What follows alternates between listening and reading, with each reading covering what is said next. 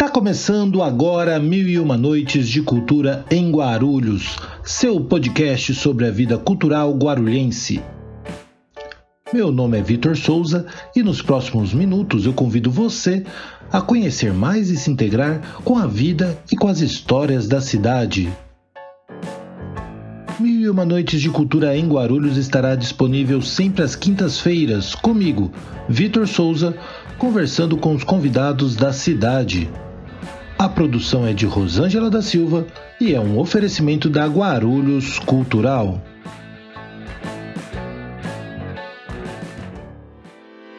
Este é o episódio número 78. Leia é escritora, casada, mãe de três filhos e avó de dois netos. Empresária e fundadora do Instituto Educacional IGEDUC conselheira do CMPM, Conselho Municipal de Políticas para Mulheres da Prefeitura de Guarulhos, e do CME, Conselho da Mulher Empreendedora da Associação Comercial e Empresarial de Guarulhos, a ACE. Ive é poetisa, educomunicadora e, em sua trajetória profissional, foi apresentadora e atuou na assessoria de comunicação da Secretaria de Educação de Guarulhos, onde realizou entrevistas, cobertura fotográfica e mediação em palestras e eventos literários com artistas de renome. Tenho o prazer de receber neste 78º episódio do podcast Mil e Uma Noites de Cultura em Guarulhos, Leia Muniz e Ive de Oliveira. Leia, Ive, sejam muito bem-vindas aqui ao nosso podcast. Gostaria de começar com vocês se apresentando para a nossa audiência. Leia, podemos começar com você? Claro. Boa noite. Para quem não me conhece, eu sou Leia Muniz. É, sou mãe de três filhos, sendo duas meninas e um menino. Sou vovó do Henry e do Noah. É, sou pedagoga, sou, sou escritora, é, sou formada de, em ADM também, e, assim, estou há mais de 10 anos no ramo da educação, né? Hoje eu sou gestora da, do Instituto Educacional é, IGEDUC, aqui em Guarulhos, e sou conselheira do CME, né? Estou à frente do, do projeto Mulheres Escritoras de Guarulhos, né? Um projeto que vai acontecer na Biblioteca Monteiro Lobato, né, é, início dia 1 de, dia 1 de outubro, né, falta só uma semaninha aí, e esse projeto é, pretendemos levar para o ano que vem, a partir do ano que vem, pretendemos levar para as outras é, é, bibliotecas de Guarulhos, né? E, e é isso. No, dia primeiro faremos a sonoridade, né? É, onde reunire, reuniremos todas as, as escritoras, e é isso. Estou aqui disposta a responder. Vamos ah, lá. Ah, seja muito bem-vinda. nervosa, como vocês veem. Fica tranquila, que aqui o, a, a, conversa é tranquila. E vamos Sim. trazer a Ive para a conversa aqui também, para se apresentar. Ive, boa noite, seja muito bem-vinda. Boa noite, Vitor. Boa noite, Léa e todo mundo que está ouvindo Boa a gente. Noite. Eu sou aqui guarulhense, né? Nascida aqui. A minha vida, a minha trajetória profissional, está permeada no jornalismo cultural. Fui assessora de imprensa aqui na rede municipal de educação durante muitos anos. Fui apresentadora da Rádio Boa Nova de dois programas. Escrevi artigos em jornais e, assim, na rede, acho que foi a minha, minha realização maior em relação à cultura, porque todos os eventos literários, né, Salão do Livro todos, Bienal do Livro, eu participei ativamente, entrevistei muita gente legal, fotografo shows de rock, que é minha minha pegada também, no punk rock. e nos últimos anos, a partir de 2019, eu resolvi, além de escrever institucionalmente, né, é, em relação até ao jornalismo, comecei a publicar meus poemas. Então, tinha blog, depois eu publiquei meu primeiro livro em 2019, o dia Você We, e aí não parei mais. Então eu tenho é, textos nos outros blogs, estou em duas coletâneas, uma que a gente lançou na Bienal esse ano, que é a Recomeçar, pela Quincas Editora, que é a primeira editora feminina aqui de Guarulhos, né, só de mulheres também. E que mais? E estou com dois livros no forno pela Quincas também, que é o Pandora e o Apocalipse Alice. então é isso. Demais, vou querer saber um pouco mais também dessas novas, dessas novidades que vão chegar por aí, mas vamos voltar um pouquinho com a Léa. Léa, me conta um pouquinho da sua trajetória, como que começou a sua relação com a escrita? Bom, é, em 2010, é, eu, eu, eu, eu fui gestora de uma escola infantil, foi onde é, eu comecei meu empreender também pela primeira vez, né? E então eu, eu fiquei, administrei essa escola por oito anos e por algum momento, é, motivos particular, eu tive que vender essa escola e foi uma escola que foi criação minha, né, desde o início. E quando eu precisei vender essa escola, eu eu resolvi escrever uma biografia dela, mesmo nunca tendo, né, é, escrevia meus poemas lá, mas sempre colocava na gaveta. Então eu resolvi escrever essa biografia de toda a minha trajetória que eu tive, que eu passei, minhas experiências na escola, e foi quando eu escrevi meu primeiro livro. Eu, eu publiquei em 2015 e como a Isis, de lá para cá, né, no escrever não parei mais, né? Eu escrevi outros sobre adolescência, né? O que é ser adolescente no século XXI. Escrevi um de poesia e escrevi dois artigos, né? Que foi lançado, foi publicado pelo jornal Tribuna do, do Litoral. E assim a gente, quando a gente descobre, né? Essa é, essa sensação boa que é escrever, passar para o papel nossos sentimentos, nossas ideias, a gente não para mais. Não adianta que a gente vai estar sempre escrevendo. Perfeito, perfeito. E você, Ive? Bom, você antes de escrever já estava trabalhando com jornalismo cultural, né? Tipo, então você, sua trajetória, e além do, acredito eu, já estava como ouvinte de punk rock, né? Que já, já vem bem antes, imagino eu. Mas como é que se dá é, essa, é, é, essa experiência com a cultura através do jornalismo e de que maneira isso depois chega na sua veia artística, na sua produção artística? Eu acho que na minha vida as coisas, a arte, a cultura, ela está sempre muito presente. Primeiro porque meu tio avô foi um dos primeiros mestres da banda Lira, né, aqui de Guarulhos, Arlindo Azevedo. Então, meu pai músico, né? Meu pai sempre foi roqueiro, tocou na Record, na Jovem Guarda, né? Então, eu acho que de algum jeito a arte estava dentro da minha casa o tempo todo e talvez é, não poderia fugir, né, disso de alguma maneira. Quando eu era jovenzinha no teatro, eu escrevia roteiro, né? Então eu não pensava em escrever livro, a gente escrevia roteiro para teatro e testava as peças, inclusive aqui na biblioteca mesmo, no teatro da biblioteca, e a gente exercitando sem tanta pretensão. Quando eu fui para o jornalismo, eu, eu acabei desistindo um pouco, anulando um pouco em mim essa vontade de me expressar artisticamente, porque eu me comparava muito. Falava assim, quem sou eu, né, na fila do pão, perto dessa galera toda, né?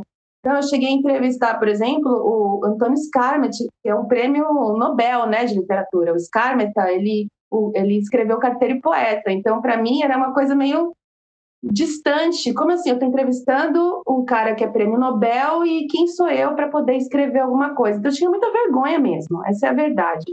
Mesmo dentro da, de todo o movimento artístico, eu tinha muita vergonha de me expor. Só que quando é, eu saí da assessoria de imprensa, eu me vi na necessidade de ser quem eu era. E eu não era nada sem escrever, sem a arte, sem a cultura, sem música.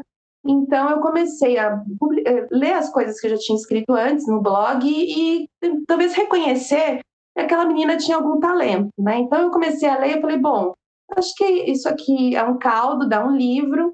Então eu contei no meu primeiro livro três é, histórias de três relacionamentos que eu tive. Então são poemas todos, narrativas poéticas mas histórias é, que falam sobre as experiências dos relacionamentos amorosos, nem sempre tão felizes, né? Às vezes um tanto densos, clichês muitas das vezes, mas isso me deu um pouco mais de coragem depois de me expor né, de, uma forma biográfica ali também.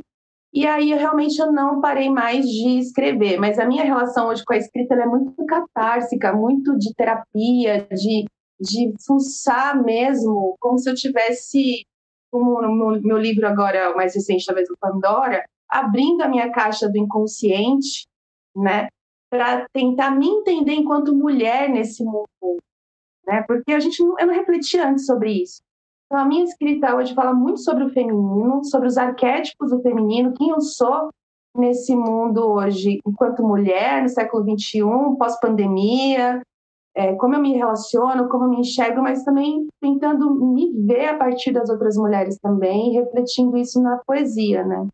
Então é um pouco, eu acho que nesse sentido é mais catársico mesmo, mas é muito intenso, acho que é, é esse processo, né? É punk rock, né? é literalmente punk rock. Eu vou pedir uma licença para você, Ive, porque a gente aproveita muito o nosso espaço aqui para poder falar da, das experiências da cidade e de algumas coisas, porque pode ser que alguém, pela primeira vez, ouviu falar em banda lira. Talvez as pessoas não conheçam a banda lira, não sabem. Você poderia, a partir de, da sua vivência e dessa experiência tão bacana, contar um pouco para nossa audiência o que é a banda lira? Não. A banda lira, eu acho que assim, talvez é um patrimônio imaterial da cidade de Guarulhos.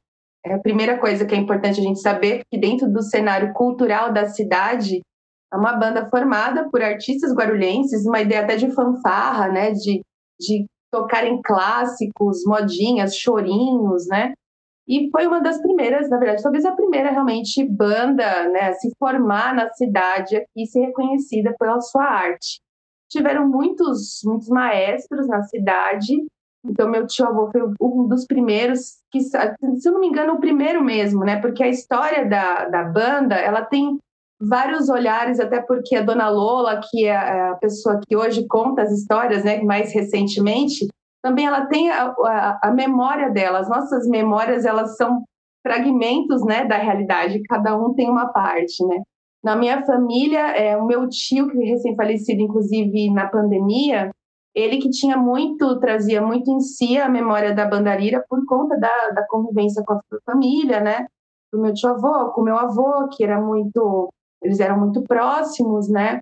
Mas a banda lira, até hoje, ela faz os carnavais da cidade, né? Então, quando a gente fala em celebrar a alegria e os carnavais em Guarulhos, a gente sempre vai lembrar das, da, da participação da banda lira nesse, nesses momentos culturais aqui.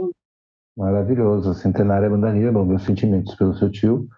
E, e um beijo para dona Lola. Se ela não estiver ouvindo, se alguém encontrá-la, diga que fica aqui o nosso beijo, o nosso abraço para dona Lola, maravilhosa, responsável muito aí pela longevidade pela... da centenária Bandalira. Já está, acredito, com 115 anos, se não está errado as minhas contas. Maravilhoso. Obrigado, Ivi, por trazer essa informação aqui para gente. Tá vendo? A gente aproveita, a gente abusa quando a gente tem jornalistas presente, entendeu? É verdade.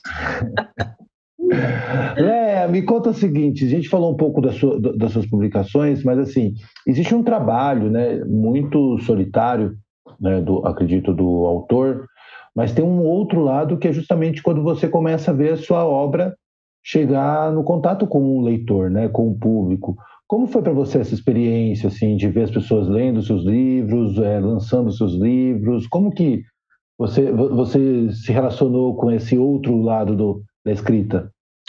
Bom, é, como eu disse, é, embora eu estava com um pouco de medo, né, mas eu queria é, mostrar, até incentivar outras mulheres, né, é, contando aquela história, porque quando eu comprei essa escola, eu, eu não era professora, né, eu estudei depois, então, de uma certa forma, é, era o meu primeiro empreender, é, era tudo novo para mim, e eu queria passar isso e incentivar outras mulheres. E funcionou, porque quando alguém lê esse meu primeiro livro, é, elas falam: Nossa, Leia, que história, hein?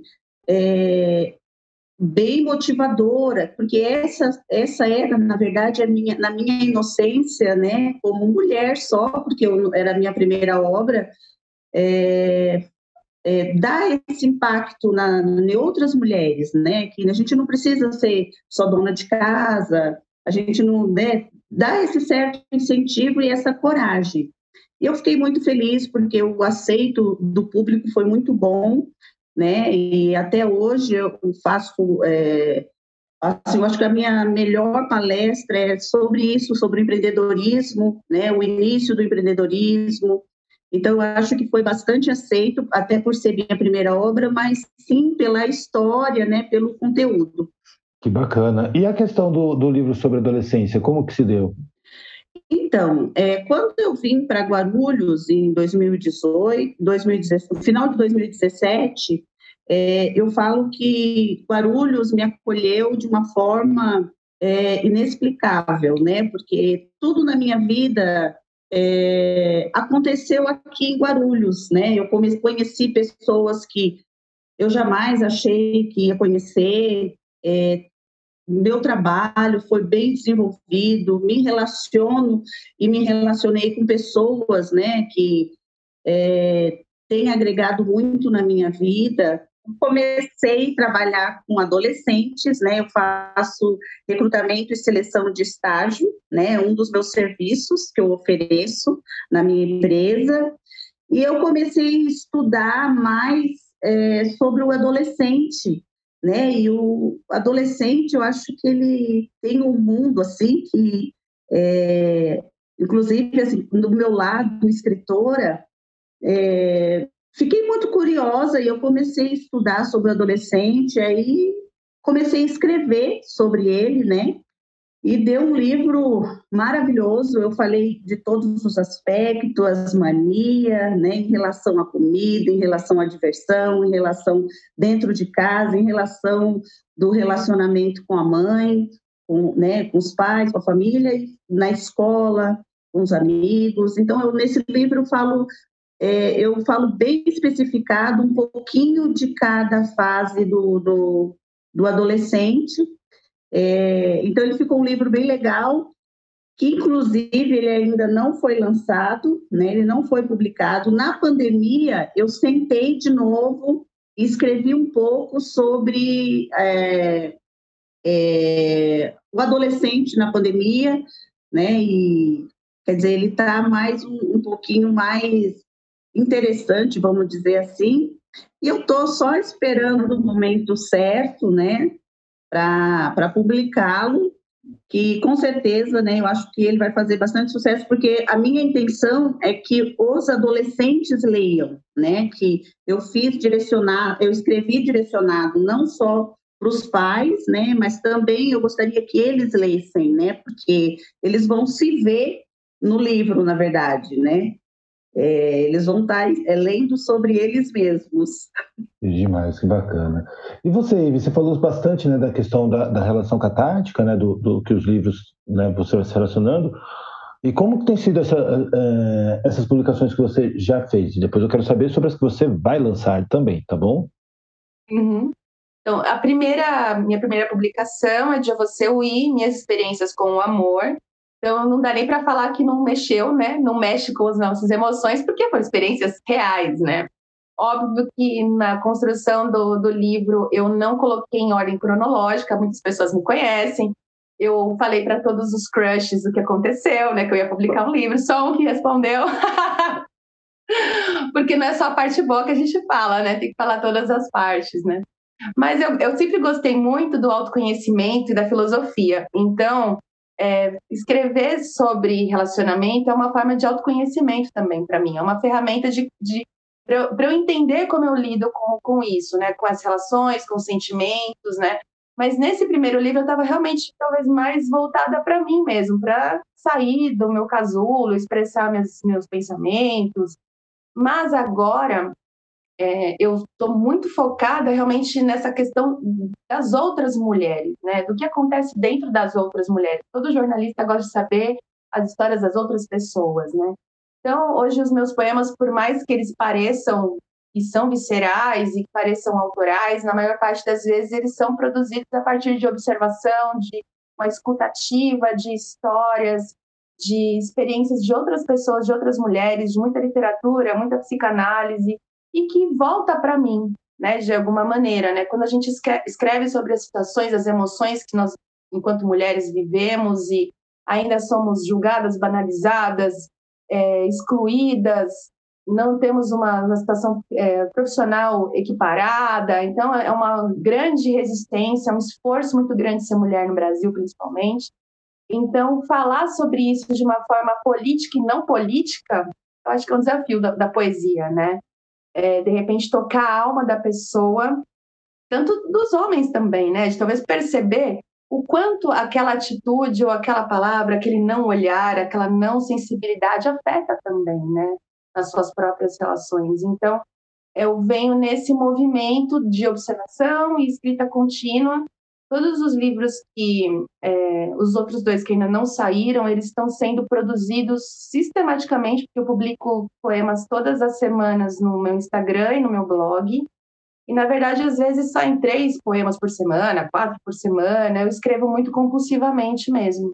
Não sei se é desespero, se é o pós-pandemia, se é a corrida contra o tempo, mas parece que existe uma urgência da gente ter voz, né? Então, acho que tem muito a ver com isso, da gente poder é, não perder a nossa voz, nosso direito ao nosso lugar mesmo de fala, de existência, né? Então, eu meio, é, esse é o meu movimento nesse momento. Movimento nesse momento, deu uma rimadinha. Sensacional. Ah, gente, maravilha. A gente vai caminhar aqui para parte final do nosso podcast, mas eu queria conhecer vocês. Leia, você chegou em Guarulhos em 2018, é isso? No finalzinho de 2017. 17. E como 17, que você vê a cultura aqui em Guarulhos, assim, dentro do, da sua chegada, com esse olhar externo, conseguiu conhecer mais os artistas, os locais da cidade? Como você vê a cultura da cidade se desenvolver? Bom, é, na questão da cultura, é, não sei se é porque eu tenho, não, é, igual, tá tendo esse podcast, eu não sabia. Eu não sabia. Não sei se é os lugares, né, ou as pessoas que pode estar até acontecendo cultura na cidade, é, eu não esteja vendo, né? Tudo bem. Mas eu acho que ainda falta algo, né, referente à, à cultura. É uma cidade maravilhosa, né? Como eu disse, eu é, me apaixonei por Guarulhos, gosto de morar aqui. Eu moro na mesma casa desde que que me mudei para cá em 2017. Mas é, em relação à cultura, eu acho que ainda falta a cereja do bolo. Ainda falta algo. E você costuma sair aqui na cidade? Chegou porque você pegou uma, uma boa parte de pandemia, né? O que dificulta muito Sim. também, né? A própria relação dos eventos. Mas em termos dos espaços, dos lugares, você chegou já a conhecer algum, algum desses locais aqui da cidade? Sim, eu faço, eu sou associada da CE Guarulhos, né, como eu citei, e lá nós fazemos muito, muitos eventos, né? Eu sou conselheira do CME também, do Conselho da Mulher Empreendedora. Faço, eu sou conselheira é, suplente da, do, do CMPM, né? Que é é um conselho da, da mulher também em situação vulnerável, que é, acho que é da prefeitura, né? Eu também sou conselheira.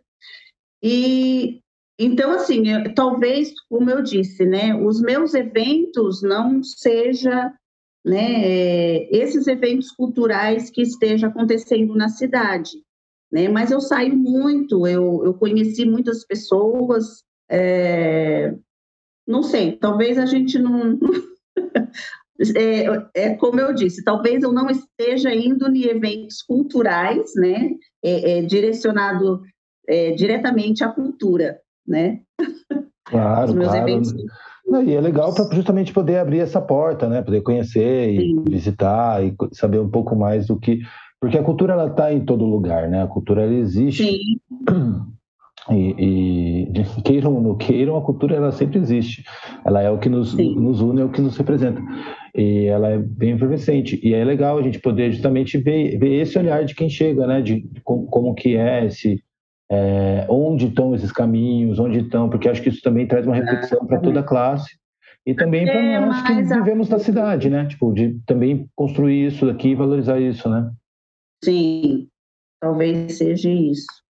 É. quando eu falo de que está faltando a cereja do bolo, eu falo até nesse sentido, né? Mais apoio à cultura, né? A, a Izzy sabe, nós escritores, a, a nossa dificuldade, né? Em, em, publicar, em publicar uma obra, né? É, o meu primeiro livro foi, foi eu mesma que, que, que publiquei.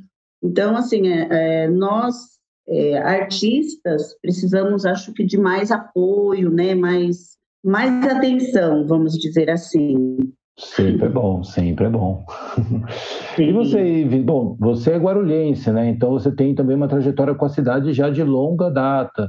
É, como que, como que, se você, a Leia vai passar um dia com você aqui e você vai falar assim, Leia, eu preciso te mostrar o que tem de cultura na cidade. O que, que você apresentaria para a Leia? Olha, eu, diferente da Leia, eu conheço muitos artistas na cidade. eu acho que eu ia fazer um roteiro com ela pelos bairros da cidade. A gente conheceu os grafiteiros do Dia, as meninas das Despejadas, os meninos do Carbônica, o J.C. Rusa, que é um fotógrafo também e cineasta, o Claudinei, que também é um grande grafiteiro. Tem outras pessoas ah, grandes e a gente tem a última Bienal, inclusive, foi um recorde de autores brasileiros aqui, guarulhenses, né, brasileiros, brasileiros e guarulhenses, né? Então, eu faria, acho que um tour, assim, por bairros, ia te apresentando os artistas pelos bairros. A gente tem, inclusive, movimentos, do, os coletivos também na, nas periferias, né? Então, no Pimentas tem bastante gente, aqui no Gopova também sempre teve, no centro. Tinha o Espaço Capote, né? Que infelizmente acabou Teve, tinha a Rosane Brambila também com o marido que infelizmente faleceu recentemente, que fazia também um cenário muito interessante aqui. Guarulhos para mim é um cenário assim muito rico de artistas, porém com pouca visibilidade. Eu acho que até por isso que é, pessoas conhecem pouco, porque infelizmente a gente ainda fica muito nessa questão da mídia de, de massa mesmo, ou se passou na televisão, a gente conhece. Se está num programa né, de grande audiência num domingo, a gente sabe quem é. Mas a cidade ela acontece no dia a dia, né? Ela é muito viva. E eu acho que a internet, esses outros meios que a gente vai eh, utilizando como podcast e outros, vai fazer com que as pessoas se, se conheçam mesmo, né? E possam trocar mais, criar juntos. Tem as meninas da fotografia, Joana Dark, né? Infelizmente, também perdemos a Marina Pinto recentemente. Então, a gente tem uma história aqui de, de muita, de muito efervescência mesmo, né? É, eu acho que basta a gente começar agora a criar esses encontros, né? Propiciar que as pessoas que estão mais distantes, talvez, dessa cena, né, se, se encontrem e se conheçam. Mas, Isis, olha, eu até, é, através desse projeto, eu descobri mais de 80 escritoras de Guarulhos. Eu não fazia ideia que tinha tanta, tanta mulher escritoras em Guarulhos. Eu até tenho, consegui o contato da Neide Cardoso, né? Parece que ela foi a primeira mulher que escreveu um livro e publicou em Guarulhos, né? Então, assim, quando eu olho aquela lista, eu falei, meu Deus, e, e o intuito do projeto é exatamente esse, fazer isso, dar visibilidade às mulheres escritoras guarulhense. Então, esse projeto, é, é a, a, nossa, a, o nosso intuito do projeto é exclusivamente esse, né? Fazer sarau com as mulheres escritoras, é, é, fazer café, roda de conversa para falar cada uma da, né, do, da sua escrita, porque uma escreve poema, outra poesia, outra né, biografia, então a gente falar um pouco sobre isso. Então, é, é, isso é legal, é legal, é como você disse, tem vários artistas né, na, na cidade e quase ninguém sabe que eles existem. É triste, né? Sim, sim. Não, a gente vai que... da, da, visibilidade, né? É importante sairmos da visibilidade, né? Mas é, também aí uma crítica a todos nós artistas da cidade, durante muito tempo a gente ficou muito circunscrito aos eventos da prefeitura também, né? Então, de repente, a gente descolar mais da prefeitura e expandir mais isso também, né? Hoje, depois, claro, depois da pandemia, a gente já ficou muito distante, então, se os coletivos, eles estavam também resistindo e procurando editais para conseguir fomentar os seus eventos. Pós-pandemia e toda a questão política foi diminuindo né, essa possibilidade. Então, acho que agora é o momento mesmo da gente começar a sair da toca de novo, né, se reconhecer, como é que perguntar como tá, se está tudo bem, se está tudo certo, e Sim. voltar a se encontrar, né? Acho que não, é Sim. só a gente encontrar, tá todo mundo aqui, aparentemente ocultos, mas muito presentes, né? Sim, verdade. E o papel institucional mesmo, né? Que nem a Ivy falou do, de estar muito vinculado à prefeitura, claro, e a função, a obrigação do poder público, né? Dentro da sua, da sua função né, prevista em Constituição, a gente tem que, obviamente, exigir, mas a preocupação passa por todas as outras associações, né, que a gente tem, o próprio caso da SEC, tem um trabalho já bem direcionado para isso, mas entender, por exemplo, o papel do empreendedor dentro do desenvolvimento artístico-cultural da cidade. Né? A gente tem grandes empresas na cidade que investem em muitos projetos na capital por, e, e, que talvez também possam estar trazendo esse investimento para a cidade. É, a gente sabe do poder da economia criativa no desenvolvimento da cidade de maneira ampla, o poder do turismo. Uma vez que você tem uma atividade cultural consistente, você começa a criar e desenvolver diversas outras cadeias produtivas para atender essa demanda. É, o papel da educação que a cultura desenvolve, né? A cultura e a educação são coisas diferentes, mas elas estão interligadas. O papel que a cultura desenvolve na saúde humana e na, também na segurança pública. Ou seja, você tem todo um trabalho que nós, enquanto sociedade, precisamos observar. É, e aí, por isso que eu acho que também o papel institucional, né? Tipo, que vem dos empresários, que vem das associações, que vem do, de vários coletivos, ele faz com que isso também dê a relevância e exige, assim, aí, com certeza, o papel do poder público. É um desafio, é um desafio que não é só nosso, não, é um desafio do, da humanidade. Estamos aqui para isso, né? com certeza. Mas... Estamos produzindo, desde sempre produzindo. Maravilhoso. Gente, muitíssimo obrigado pelo papo. Foi muito gostoso aqui conversar com vocês. Tenho certeza que a nossa audiência adorou conhecer um pouquinho mais da Leia e da Ive. É, Para a gente finalizar aqui, Leia, eu queria que você deixasse as suas redes sociais, o seu, os seus canais, para o pessoal poder conhecer um pouco mais do seu trabalho, os seus novos trabalhos, os seus futuros trabalhos também, o trabalho do, desse coletivo que vocês estão articulando aí, tipo, como que as pessoas podem chegar até você e deixar também uma frase final aqui para nossa audiência. Bom, o meu Instagram é, profissional é Igeducacional. É, o meu blog pessoal é Leia Muniz e Facebook também é Leia Muniz. Bom, a frase que eu vou deixar é que não devemos nunca desistir dos nossos sonhos, né? Na vida nem tudo é fácil, mas não é impossível. É isso. Desistir jamais. Jamais, jamais. Muitíssimo obrigado. E então, para encerrar aqui o nosso papo, deixo com você também, por favor. Fale para a gente suas redes, como é que o pessoal pode acompanhar os seus trabalhos, saber mais sobre seus livros, comprar seus livros e também deixe uma palavra aí para a gente encerrar aqui o nosso papo. Legal. Então, para quem quiser saber mais sobre mim, eu sou Ive de Oliveira, YVE de Oliveira, no Instagram, no TikTok, no Facebook, mas eu confesso que você quer saber mais de mim, vai no Instagram mesmo, porque é lá que eu publico meus poemas e também faço umas leiturinhas de tarô, se vocês gostam também.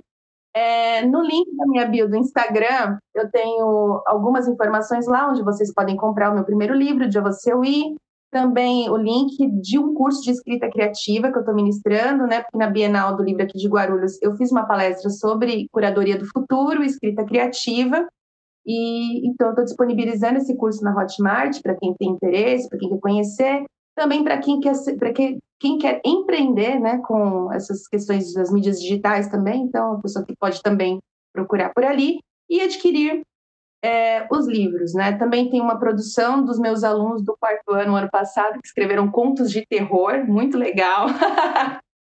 então convido vocês a lerem também e toda semana no Instagram, vocês vão, se vocês me acompanharem, vocês poderão acessar esses novos poemas que em breve estarão em dois livros, o Pandora, pela editora Quincas, e o Alice, o Apocalipse Alice, na verdade, que esse é bem legal. não que o Pandora não seja, mas é que eu estou terminando é. o Apocalipse, e o Apocalipse é muito legal. É, eu acho que é, é, é a revolução, então a gente as nossas as nossas essências. A gente sai do nosso inferno pessoal para a gente se reencontrar no nosso paraíso, então talvez seja isso. E uma frase para encerrar, eu estou aqui, eu, tenho, eu escrevo nas paredes, né? Tem várias coisas escritas aqui. E uma frase que eu tenho aqui de um poema meu que eu acho que vale a pena é a seguinte: amadurecimento é amor em movimento. Então, deixaria este verso para vocês. Já pensou em anunciar seu evento, projeto ou negócio e ainda contribuir para o fomento cultural de Guarulhos?